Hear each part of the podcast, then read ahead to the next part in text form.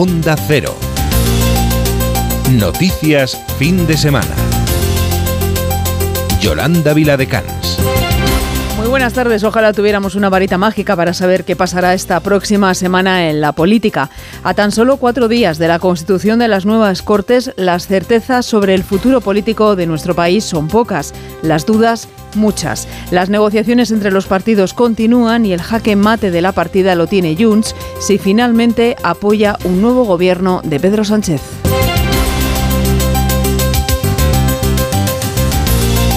Lo veremos en los próximos días. De momento, a 13 de agosto, las negociaciones sobre la mesa del Congreso que debe constituirse este próximo jueves están en el aire.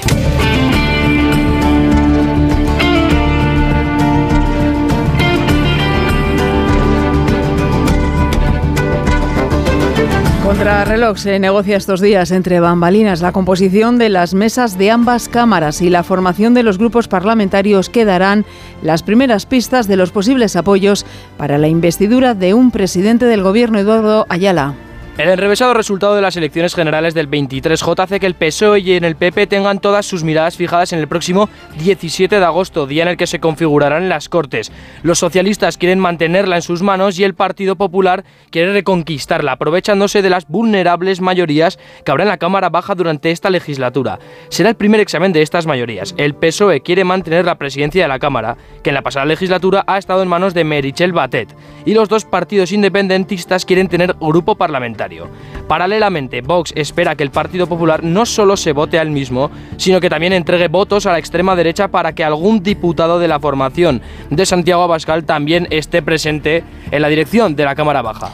Por tierras gallegas pasa el domingo la vicepresidenta segunda del Gobierno en funciones y líder de Sumar, Yolanda Díaz, que ha dedicado a los medios de comunicación unos minutos para asegurar que lo que necesita nuestro país es una política útil para lograr formar un gobierno progresista. Ha seguido sus palabras Carla Casamayor. A escasos días de que comience el nuevo ciclo político, Yolanda Díaz hacía un llamamiento en su lengua natal, el gallego, a la política útil de nuestro país para atender los problemas de los ciudadanos como los que enfrentan las familias a poco de que arranque el curso escolar, hay que escuchar, dice, a las urnas que hablaron en julio. Hay muchísimos problemas que a ciudadanía merece atención y, por tanto, a política útil está para isto. As urnas falaron y, por tanto, o que nos dixeron é que temos que conformar un goberno progresista. O que dixeron as urnas é que eh, queremos seguir avanzando, queremos gañar máis dereitos. Más derechos laborales, medioambientales o de igualdad son algunas de las conquistas que Díaz se propone en este nuevo ciclo político. Insiste en que las formaciones políticas tienen entre manos los acuerdos necesarios para un gobierno progresista, que es lo que necesita nuestro país. Por su parte, Pachi López también está convencido de que se podrá formar un gobierno progresista y habla de derechos al igual que Yolanda Díaz para luchar contra la violencia machista, para luchar contra las desigualdades, para luchar en favor de los derechos y las libertades de la mayoría de la ciudadanía de nuestro país. Cuestiona a Feijó el oscurantismo de su sobresueldo y lo califica de inaceptable, así como su política de pactos con Vox que dice hace mucho daño allí donde gobiernan, especialmente a las mujeres, al colectivo LGTBI y a las familias con heridas abiertas todavía ante la intención de derogar las leyes de memoria histórica. Declaraciones en medio de estas negociaciones políticas habla también el Partido Popular, que eleva el tono en sus críticas por las negociaciones del Ejecutivo de Sánchez con los independentistas. Hoy quien suma reproches es el presidente de Aragón, Jorge Azcón, que pide al presidente del Gobierno que no realice pactos que son, dice, inaceptables, Carlos León. Sí, dos presidentes autonómicos del Partido Popular han hablado este domingo, por una parte, como dices, el presidente de Aragón, Jorge Azcón, del Partido Popular, al periódico ABC, donde afirma que la izquierda quiere blanquear a los herederos del terror y a los independentistas y ha pedido a Pedro Sánchez que no realice pactos que son inaceptables. Las amenazas de lo que quieren Esquerra Republicana, de lo que quiere el independentismo, de lo que quiere el separatismo, tienen una influencia directa en Pedro Sánchez que yo estoy convencido de que no va a tener ningún tipo de reparo en aceptar lo que sería indefendible o lo que es inaceptable para aquellos que creemos en España y en la Constitución española. Además, Yolanda, con motivo del Día de Cantabria, la presidenta María José Sáenz de Buruaga, también del Partido Popular, ha asegurado que no admite tutelas ni obstáculos del Gobierno de España respecto a otras autonomías y que no deben existir diferencias entre comunidades. La Cantabria actual no acepta tutelas ni injerencias, tampoco que nos pongan obstáculos en el camino, situándonos en desventaja para competir en igualdad con otras comunidades. Cantabria es el bien que vamos a proteger por encima de cualquier otro y no vamos a permitir privilegios de unos territorios frente a otros, ni la quita de la deuda, ni una financiación autonómica a la carta. Ha añadido que quiere un sistema de financiación justo para todos y que su gobierno ya trabaja en rebajas fiscales para todos los cántabros que anunciarán en pocos meses papel clave en estas negociaciones para Junts, que no está dispuesto a negociar competencias, tan solo aspira a conversar sobre el Brexit catalán, es decir, la independencia y una amnistía, y en este punto no se entiende con Esquerra, que ve inviable un frente común para negociar la investidura. Onda Cero Barcelona, Lola Surribas. Sí, desde Junts per Cataluña sostienen que no entrarán en el juego de la investidura, dicen, con Esquerra Republicana de la mano. Este jueves se constituirá la mesa del Congreso y la secretaria general de Esquerra, Marta Rubira, ha afirmado a través de Twitter que priorizan el entendimiento estratégico con Junts. La cúpula republicana asegura que es necesaria una fuerza conjunta de 14 diputados independentistas, ya que considera que estratégicamente pesan más 14 diputados coordinados que 7 de cada grupo por separado. Con esta suma independentista pretenden negociar la investidura del candidato del PSOE a la presidencia Pedro Sánchez, pero no está tan claro. Rubira ha reafirmado que los socialistas no pueden dar por sentados los votos de Esquerra Republicana y por su lado desde Junts per Catalunya consideran que la posición de Esquerra no facilita una negociación ya que los posconvergentes priorizan la amnistía y la autodeterminación a la investidura de Sánchez. 2 y 7, 1 y 7 en Canarias. Enseguida abrimos página económica. Noticias fin de semana. Yolanda Viladecans. Lo estamos notando hoy mucho este verano, cada vez es más difícil hacer la cesta de la compra, todo está por las nubes. Aceite de oliva es imposible de comprarlo. La carne lo mismo. No podemos comer sano. Pescado fresco es intocable, no se puede comer. Solo hay que comprar ya conservas y latas porque otra cosa no nos llega. Que a los agricultores les pagan dos pesetas por la alimentación que nos dan y encima ellos luego lo ponen a precio de oro. No puedes comprar ni una sandía, a 2,50, 2,70 una sandía. Es que ya no podemos comprar ni fruta. Y comemos peor. Como muestra un botón en los testimonios que acabamos de escuchar, y es que la inflación ha subido en julio hasta el 2,3% por los carburantes y los alimentos, y se rompe así la tendencia a la baja de meses anteriores. Como esté, la tasa de IPC afecta a nuestra pensión al llegar a la jubilación. La inflación y el ahorro modelan como factores decisivos la cantidad definitiva que recibiremos. Por eso, conocer a qué edad nos vamos a jubilar no está de más. Nos lo cuenta Sofía Enales. Los españoles trabajamos de media 36 años antes de jubilarnos, medio año más que nuestros vecinos europeos.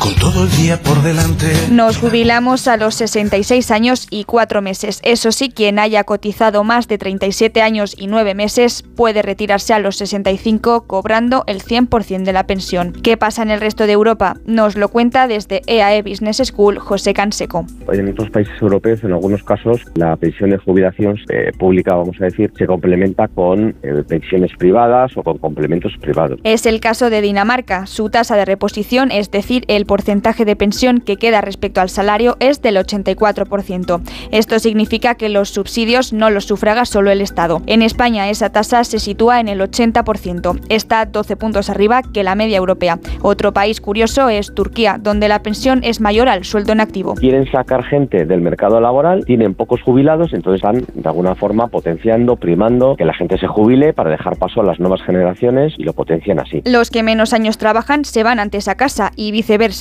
los países del norte tienen una vida laboral más larga. En Dinamarca, por ejemplo, están 41 años en activo y dejan el puesto a los 67. Por contra, los rumanos trabajan 10 años menos que los daneses y se jubilan a los 62. Tenemos dos opciones. ¿Cuál es mejor? Lo explica Ángel de la Fuente, director de FEDEA. En principio, los Estados les interesa que la gente no se jubile pronto, pero claro, depende también en qué condiciones. Si te jubilas antes del tiempo, te ponen una multa muy alta y se ahorra mucho dinero por ahí, pues Merece la pena a los estados. Cada país es un mundo y pone sus propias reglas. La evolución de la esperanza laboral en todos ellos es una incógnita, pero todo apunta a que pasaremos más años laborando porque... Hay muchos jubilados y hay pocos trabajadores jóvenes. Para salir de ese laberinto, plantean los expertos, hay tres caminos. Alargar la edad de jubilación, extender la carrera profesional o, aun cotizando lo mismo, reducir las pensiones.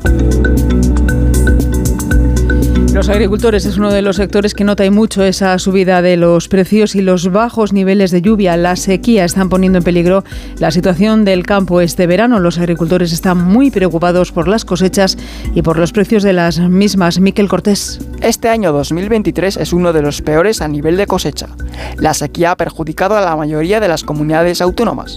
Según el Ministerio de Agricultura, Pesca y Alimentación, la escasez de lluvia supone un factor inflacionista que tiene impacto en los precios de los alimentos. Los cereales de secano son los más perjudicados, donde la sequía asfixia al 60% del campo español y produce pérdidas en más de 3,5 millones de hectáreas. Buenaventura González, secretario general de UPA Ávila, valora la campaña como nefasta.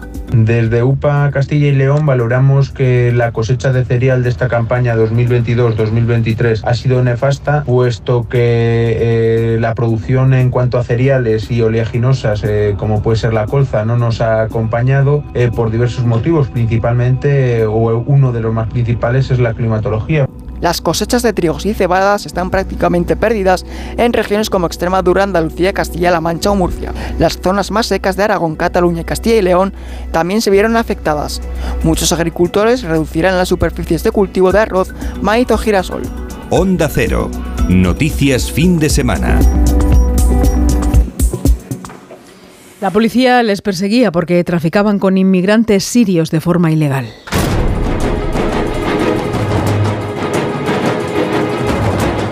Finalmente, la policía ha conseguido detener en España esta organización ilícita que traficaba con estos migrantes por varios continentes, llegando a pagar por ellos grandes cantidades de dinero. Ampliamos todos los datos con Diego Cano. Sí, agentes del Cuerpo Nacional de Policía, en una operación conjunta con Europol y la, y la, Policía Federal Alemana, han desmantelado la logística en España de una organización criminal presuntamente dedicada al tráfico ilícito de migrantes sirios con destino a nuestro país, a Alemania y a Noruega. El grupo criminal contaba con complejas rutas por varios territorios, nos revela la portavoz de la Policía Nacional, Cristina Morales.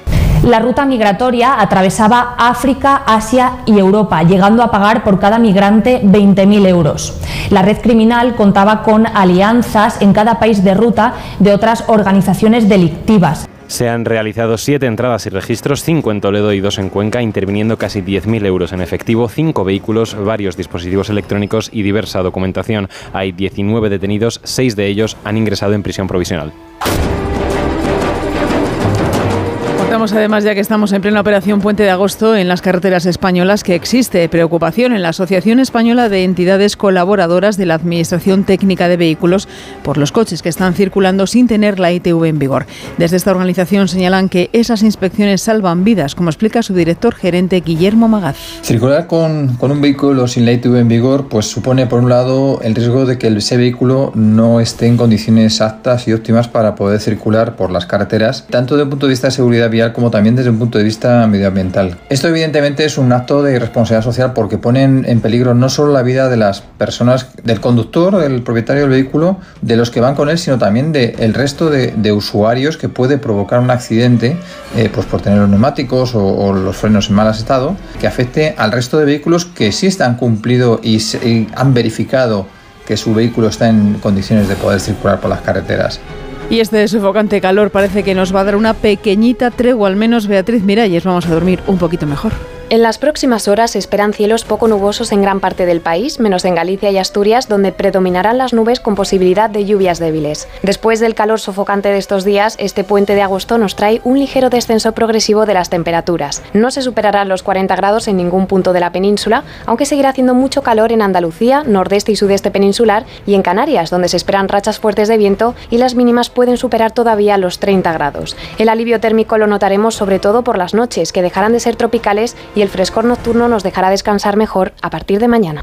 Dos y cuarto, una y cuarto en Canarias. Enseguida les llevamos hasta Estados Unidos. Onda Cero. Noticias fin de semana. En verano, con el sol, el cloro, el aire acondicionado, los ojos se secan e irritan. La solución es Devisión Lágrimas. Devisión alivia la irritación y sequedad ocular. Devisión Lágrimas. Este producto cumple con la normativa vigente de producto sanitario. Este verano en Carglass, por la reparación o sustitución de tu parabrisas, te regalamos una caja de herramientas Casal súper práctica para que la tengas siempre a mano en tu coche. Carglass cambia, Carglass repara. Promoción válida hasta el 2 de septiembre. Consulta condiciones en carglass.es. Síguenos en Facebook en Noticias Fin de Semana Onda Cero. Es el momento del Foreign Affairs. ¿Dónde empezamos, Alberto Maruán? En Estados Unidos y más concretamente en la isla hawaiana de Maui, que desde el martes sufre una de las mayores tragedias en la historia del archipiélago. En una rueda de prensa esta mañana, el gobernador del estado de Hawái, Josh Green, ha hecho balance de la situación donde ha elevado el número de muertes a 89 y ha anunciado algunas ayudas. Estamos distribuyendo comida en grandes cantidades. Miles y miles en dinero y agua y comida han venido hoy y tenemos apoyo militar adicional. 50 guardias nacionales han llegado hoy. Veremos muchos más venir en los próximos días. Actualmente hay más de 1.400 personas distribuidas entre los seis refugios temporales habilitados en un incendio que ya ha causado daños de más de 5 billones de dólares. Bajamos un poco en el continente americano hasta Ecuador, donde todavía continúa la tensión tras el asesinato de Villavicencio. Sí, la reciente muerte del candidato electoral por el partido Movimiento Construye sigue poniendo en tensión a Ecuador a falta de siete días de las elecciones. Las declaraciones llegan de parte de la esposa de Villavicencio que culpa al gobierno y al correísmo de este homicidio. El Estado es el responsable directo del asesinato de mi esposo Fernando Villavicencio. El Estado tiene que dar todavía muchísimas respuestas de todo lo que pasó. También quiero decirle al correísmo que sé que fueron ellos, todos ellos son responsables, si no directos, indirectos de la muerte de mi esposo. También ha, catalogado de ilegal el reemplazo para el día 20 de Villavicencio por su vicepresidenta del partido, Andrea González Nader.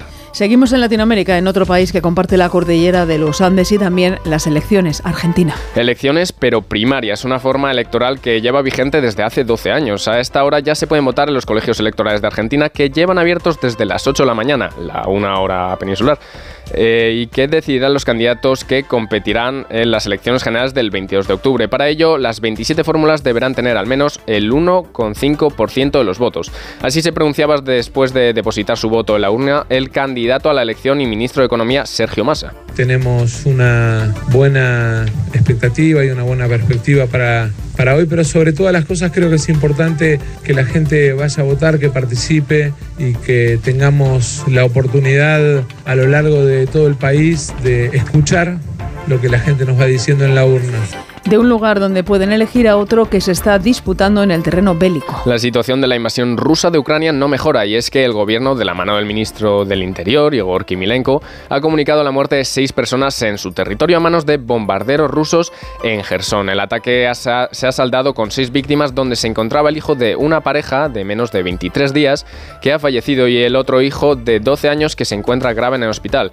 Por el otro flanco, en Rusia, el gobierno ha comunicado el derribo de un dron ucraniano en la provincia provincia de Belgorod. Y la inteligencia británica ha dado a conocer la posibilidad de una reducción del grupo de mercenarios Wagner que eh, el gobierno ruso eh, haría porque no les pagaría, situación que podría pasar a involucrar a Bielorrusia como mecenas. De una situación de caos vamos a pasar a otra como es Israel, nos informa nuestra corresponsal Hanna Beris. Tras los informes publicados en la agencia rusa Sputnik afirmando que Israel había atacado blancos en Damasco, fuentes de oposición siria sostienen que se trataba de depósitos de misiles iraníes en la capital.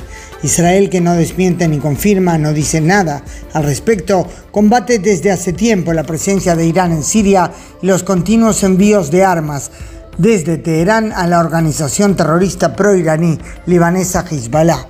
Según fuentes oficiales sirias, sistemas de defensa antiaérea dispararon hacia los misiles y lograron derribar al menos parte de ellos. De fondo está el creciente esfuerzo bélico de Hezbollah que también ha tenido varias provocaciones fronterizas ante Israel. La cúpula de seguridad israelí estima que el jefe de Hezbollah, Hassan Nasrallah, cree equivocadamente que debido a la discusión interna sobre la reforma judicial, Israel está ahora muy débil y advierten que cometerá un grave error si decide que este es un buen momento para atacar territorio israelí. Y entre tanto caos, ¿destaca alguna buena noticia, Alberto?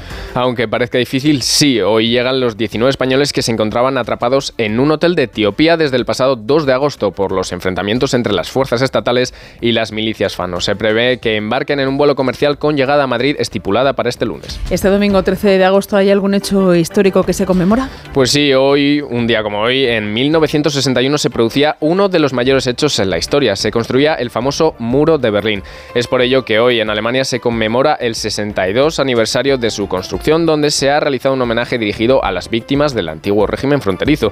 No solo será el único acto, puesto que durante el día de hoy se podrán presenciar más homenajes para honrar y recordar a estas personas que perdieron la vida. Y por último, en Pakistán están en vísperas de celebración, porque mañana es el aniversario del Día de la Independencia pakistaní. Ha sido un resumen de Alberto Marugán. Onda Cero. Noticias fin de semana. Es que la casa se queda cerrada muchos meses. Bueno, la casa está cerrada, pero ya está protegida. Con los detectores de las puertas sabemos intentar entrar. Y con las cámaras detectamos cualquier movimiento. Nosotros recibimos las señales y las imágenes y las ponemos a disposición de la policía. Y eso sirve para que puedan desalojar la casa. Así que tranquilo, que nosotros nos anticipamos y sabemos cómo actuar. Este verano protege tu hogar frente a robos y ocupaciones con la alarma de Securitas Direct. Llama ahora al 900-272-272. Síguenos en Twitter en arroba noticias FDS. Nos ocupamos ahora de un asunto que enciende muchas alarmas y que en verano se extiende como la pólvora. El bombardeo de historias, publicaciones y contenidos sobre ocio ajeno que recibimos diariamente a través de redes sociales y que causa graves problemas de autoestima y comparación social, como ha comprobado Carla Casamayor. Ese espacio social intencionado para el entretenimiento y el interés puede llegar a tener efectos muy nocivos para nuestra salud mental. La razón principal nos la explica en Noticias Fin de Semana de Onda Cero Beatriz Ruiz, psicóloga general sanitaria y especialista en inteligencia emocional. Para los jóvenes en concreto, tiene una influencia directa sobre nuestra autoestima ya que fomenta esa comparativa social, consciente o inconscientemente. Hay que tener en cuenta que no es oro todo lo que reluce.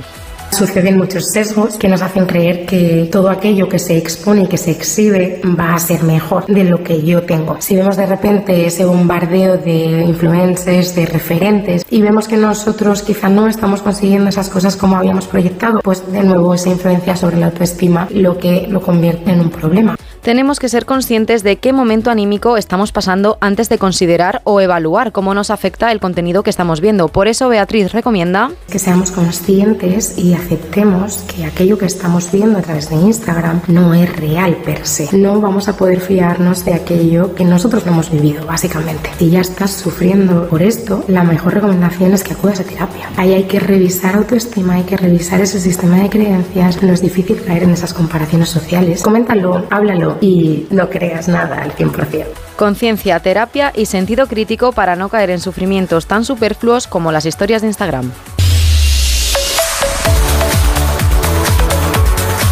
Y otra cita típica en este puente, las fiestas patronales en los pueblos y ciudades como Sevilla, que ya se prepara para celebrar el próximo martes el Día de la Virgen, una celebración por todo lo alto con la procesión de su patrona, la Virgen de los Reyes. Onda Cero Sevilla marcha con... La Virgen de los Reyes, patrona de Sevilla y su archidiócesis, saldrá en procesión el próximo martes 15 de agosto, día de la Asunción de la Virgen, una jornada en la que los fieles contemplan a la patrona de la capital por las calles del centro. El cortejo estará conformado por unas 300 personas y la procesión transcurrirá por los alrededores de la Catedral de Sevilla. Tanto la entrada como la salida tendrán lugar por la Puerta de Palos, mientras que el acompañamiento musical correrá a cargo de la Banda Sinfónica Municipal de Sevilla. Además de la procesión, se ha programado un amplio calendario de cultos y actos en estos días previos, tales como besamanos, novenas y también conciertos. El horario previsto en la procesión contempla unas dos horas de recorrido que terminan con la misa presidida por el arzobispo de Sevilla, José Sainz Meneses. El Ayuntamiento de Sevilla, por su parte, ha preparado un amplio dispositivo especial con un importante refuerzo tanto en los servicios de transporte como en el de limpieza. Todo preparado para que Sevilla disfrute de uno de sus días grandes. Enseguida estamos con los deportes. Noticias fin de semana. Yolanda Viladecans. Titulares ahora sí del deporte con Juan Ramón Lucas. Hola, Juanra. Muy buenas, Yolanda. Como no son tan buenas las tardes para el Real Madrid, que acaba de confirmar que Militao, que te recuerdo salió ayer lesionado y entre lágrimas del partido ante el Athletic, sufre una rotura en el ligamento cruzado anterior y se perderá gran parte de la temporada, como al igual que, que Thibaut Courtois. Hablando de Thibaut Courtois, te cuento también que ya parece que hay un nuevo recambio para el portero, porque ayer en la presentación de Harry Kane con el Bayern, el CEO del equipo bávaro ha confirmado que había un principio de acuerdo con Kepa Rizabalaga, pero que este optó por fichar por el Real Madrid. Así que en las próximas horas veremos si se hace oficial el acuerdo. Te cuento también que es noticia que Kylian Mbappé deja de ser descarte, que hace unas semanas era apartado de, de la primera plantilla, pues deja de ser descarte con el PSG y vuelve a entrenarse ya con el primer equipo. Así que ya veremos si este verano tiene fin el culebrón Mbappé. Y bueno, que hoy hay liga. El Celta recibe a los Asuna a las 5, el Villarreal Betis a las 7 y media y el Barcelona ya con Araujo y Gundogan inscritos visita al Getafe a las 9 y media. En tenis también nos quedamos sin representantes españoles en el Máster de Canadá porque después de que Alejandro Davidovich cayera ayer en la semifinal ante Alex de Miñor. Y por último, en baloncesto, la selección española juega hoy a las 9 y media un amistoso contra Estados Unidos previo al inicio del Mundial que arranca para los españoles el próximo día 26 ante Costa de Marfil. También esta madrugada Pau Gasol se ha convertido en el primer español en ingresar en el selecto club del Salón de la Fama de la NBA. Gracias, Juan Ramón Lucas. Ya son las 2 y 25, 1 y 25 en Canarias. Ahora un minuto para contarles lo que va a pasar ahí fuera.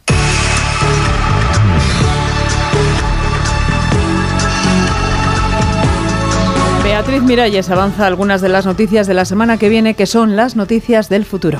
La semana que viene comienza con un megapuente para los que puedan, ya que el 15 de agosto cae en martes y es festivo en toda España. La DGT prevé tráfico intenso en las carreteras hasta ese día, con más de 8 millones y medio de desplazamientos.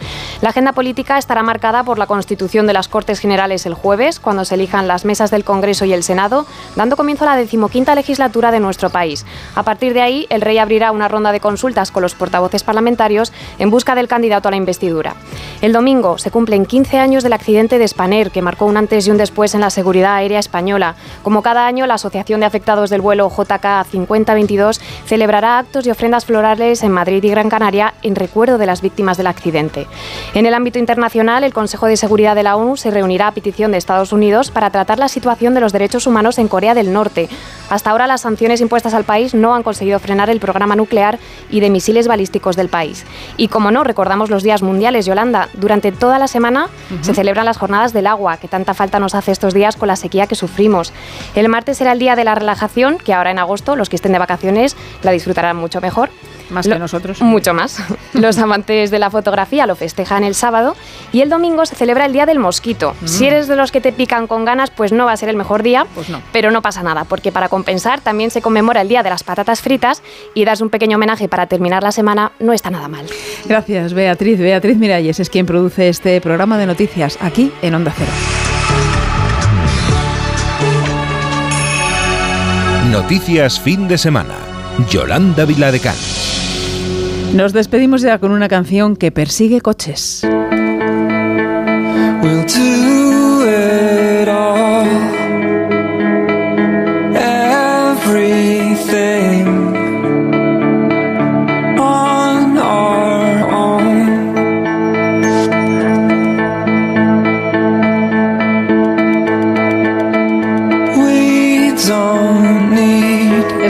mayores éxitos de la banda escocesa Snow Patrol que vio la luz en el año 2006. Chasing Cars, persiguiendo coches, es su título. Nos cuenta la historia de un amor inalcanzable o de cualquier otro sueño que alguna vez hayamos querido alcanzar.